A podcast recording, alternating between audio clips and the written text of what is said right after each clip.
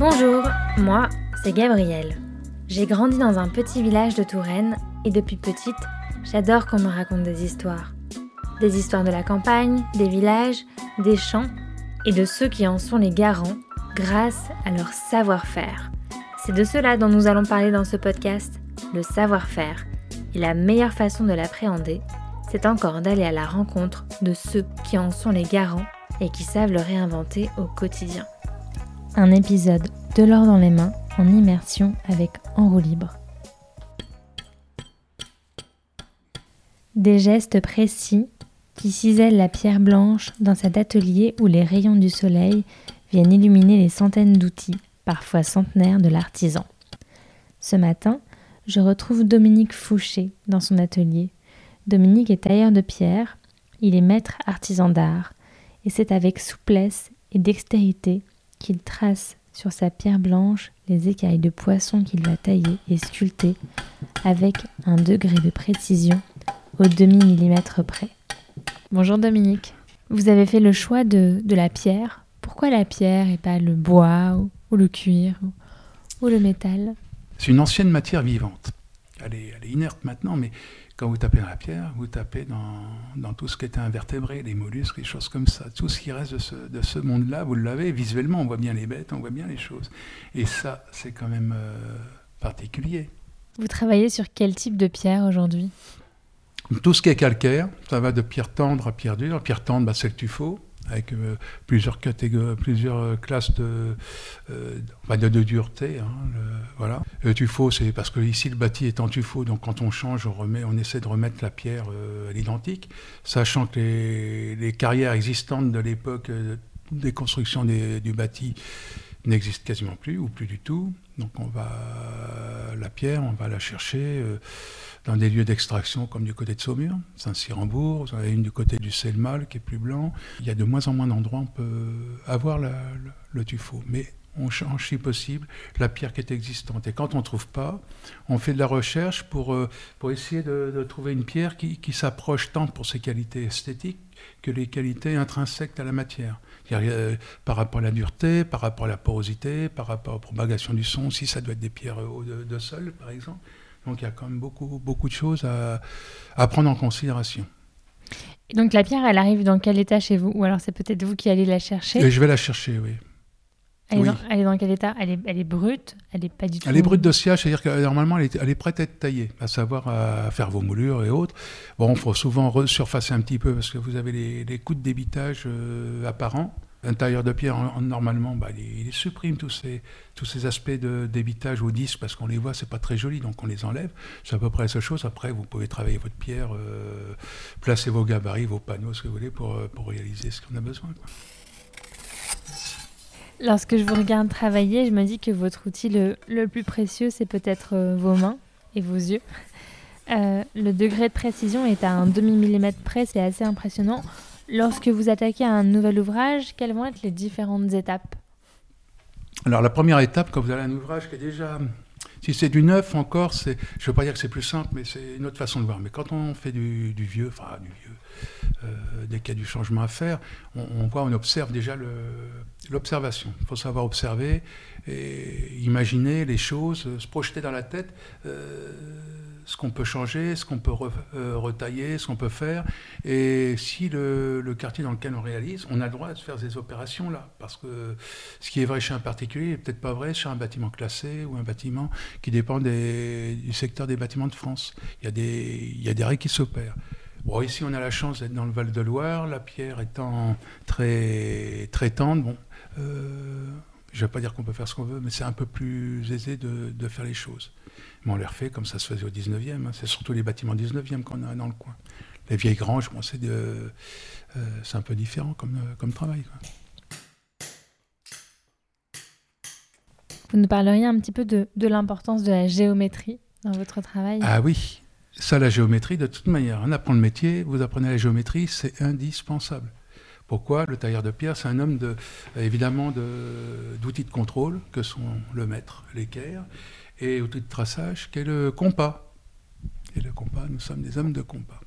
Donc c'est avec ça qu'on bah, fabrique les angles, que ce soit aigus, obtus, et qu'on fait les rapports de points pour tracer les, épures, les épures qui sont les dessins à l'échelle 1, c'est-à-dire la grandeur nature, si vous préférez, voilà, pour pouvoir réaliser, les pierres qui vont entrer dans un ouvrage.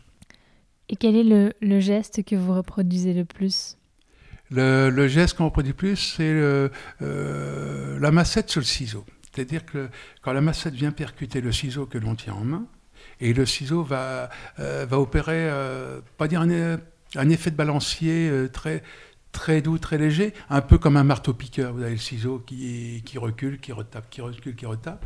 C'est l'opération que l'on fait quand on tape avec une, quand on frappe avec une massette sur le ciseau, même si c'est imperceptible. Et quand, on, quand j'apprends à mes élèves ou à mes stagiaires comment se servir d'un ciseau, en fait, je décompose le geste parce que si on ne maîtrise pas ce geste-là, pour pouvoir progresser et être un peu plus à l'aise pour faire autre chose, bah, ça ne peut, pas, ça peut pas aller. Il manque encore des, choses. Donc ça, c'est primordial, c'est vraiment le fondamental. Donc on ne peut pas dissocier le ciseau de la massette.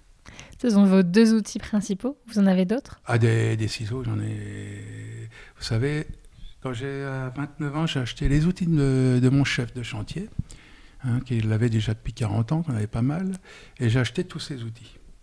Ça m'a mis deux ans pour tout y acheter, mais j'ai acheté tous ces, tous ces outils. Mais moi, en 40 ans derrière, bah, j'en ai acheté aussi, parce qu'on n'en a jamais assez. Ce qui vous sert aujourd'hui, vous servira peut-être plus pendant 30 ans, mais là, par exemple, je vous ai montré une pierre, j'ai utilisé un outil, je ne l'avais pas utilisé depuis 2000. C'est un ciseau en métal énorme, il doit faire 10 cm ou 15 cm de large, ce qu'on appelle une charrue. C'est un truc qui sert quasiment pas, mais là, il m'a servi. Vous pourriez les nommer un petit peu ces outils, ces différents outils?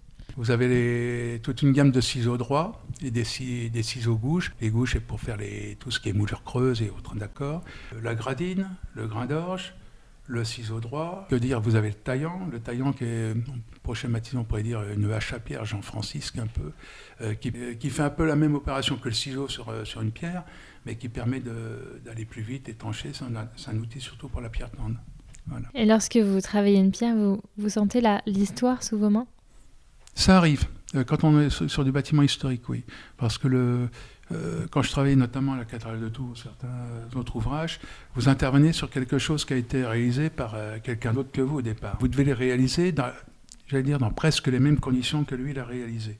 La différence, c'est qu'on a des, a des moyens techniques un peu, plus mécanisés aujourd'hui qu'ils avaient auparavant. Mais je peux vous dire qu'on en bave autant que ce qu'il a bavé lui avant. Hein les chafaudage en métallique au lieu de en bois. Au lieu d'avoir des gens qui pédalent dans une roue avec écureuil, euh, on a des treuils électriques. Mais à un moment donné, il faut quand même tout porter à la main. Faut faire... il y a des tas de choses. L'outillage est resté à peu près le même. La différence, c'est qu'on n'a plus de forgeron au pied du, chantier. Maintenant, euh, obligé de commander par Internet des outils qu'on ne voit pas. C'est la grosse différence. Mais autrement, ça s'arrête là. Quoi, Un ouvrage dont vous êtes particulièrement fier? Tous. Oui, oui, oui, notamment ce, quand je passe en ville, je vois que j'ai commencé, on parlerait normalement tout à l'heure, et je vois que c'est encore là. Et je vois que c'est encore là, et que ça, pourtant ça fait une trentaine d'années. Et eh ben, Ouais, ça fait chaud au cœur parce que c'est du côté des prébendes, hein, mais euh, ouais, c'est encore là. C'est pas mal parce que le, souvent on me dit Vous faites des pièges pour vous exposer bah, Je dis Moi, j'expose, euh, vous passez tous les jours devant, vous ne le voyez pas forcément parce qu'on a taillé là, on l'a fait tout entier, on a fait une partie ou autre. Les octrois à Tours, ouais, euh, au, bout du, pont de pierre, enfin du pont Wilson. Il y a quatre pavillons d'octroi là, voilà, on a restauré 7 mètres cubes de pierre dure, de pierre dure sur les pavillons. Franchement, c'était top, hein, c'était classé monument historique, non, c'était bien. Moyenne d'âge 18 euh, ans et demi.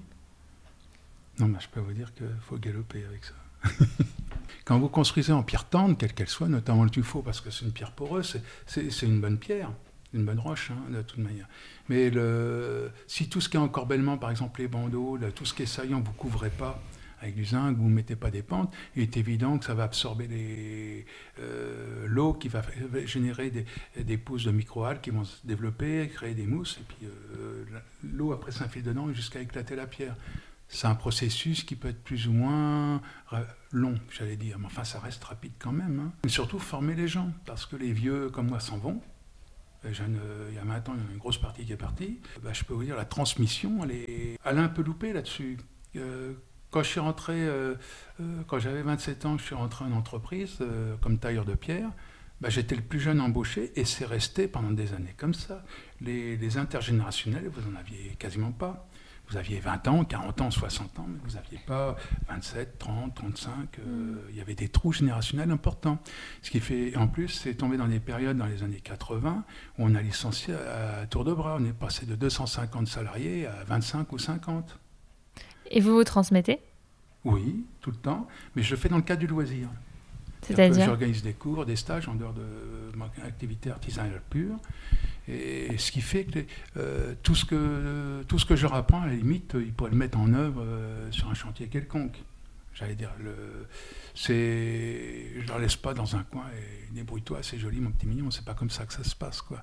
Il y a quand même, euh, déjà pour venir, déjà une démarche particulière, pour venir payer des cours chez un artisan pour apprendre, je crois qu'il faut avoir envie, avoir... J'irai pas jusqu'à la passion, mais quand même, la passion, elle se développe après faut, faut être passionné pour faire ça. Parce qu'on ne peut pas faire ça pour gagner bien sa vie, parce que moi, j'ai jamais connu quelqu'un qui gagnait bien sa vie. Hein. Vous avez quand même le château d'Azel Rideau en face de chez vous. oui, si, si, il est en face. Là, on ne le voit plus, ça va. Euh, en parlant du château d'Azel Rideau, donc, par exemple, les pierres du château, euh, c'est quoi? C'est de la pierre de tuffeau Oui, oui, oui. C'est euh, même obligatoire puisque, le, comme je vous ai expliqué tout à l'heure, on est en monument historique, donc on va euh, rechercher la pierre qui avait été installée à l'origine. Donc on va rechercher euh, d'où elles ont été extraites au départ. Et d'où est-ce qu'elles ont été extraites ces pierres Eh bien, euh, j'allais dire dans les, dans les carrières alentours. Il y avait plein de petites carrières dans le coin. Plus les carrières d'Anjou, parce que le, avec les, à l'époque des Gabards, ils remontaient les pierres jusqu'ici. Hein, il y avait des échanges, on descendait le, remontée de sel, descente de pierre, enfin, euh, ça a navigué dans tous les sens. Mm. On a extrait la pierre de, ces coteaux, donc ça a fait des trous, qu'on servi euh, pendant longtemps à faire, à faire, des caves, des caves à vin, euh, notamment on a pu entreposer le vin, et pas que, on a pu aussi faire mûrir le fromage. Ici, quand vous voyez dans les vieilles caves, vous avez 5 ou 6 cm d'épaisseur de mousse bien noire, de lichen bien noir sur les parois. C'est pour ça que le fromage de chèvre est vachement bon. C'est aussi pour ça que le vin aussi était bon. Et, tout est lié, le, territoire, les hommes. Euh, on ne peut pas extraire l'un sans l'autre, c'est pas possible, quelles que soient les régions de France.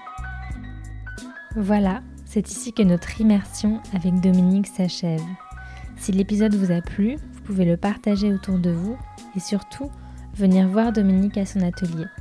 Vous pouvez également nous retrouver sur Instagram, de l'or dans les mains association ou sur Facebook pour découvrir en images son merveilleux atelier, son travail et quelques gestes que nous avons immortalisés. À bientôt!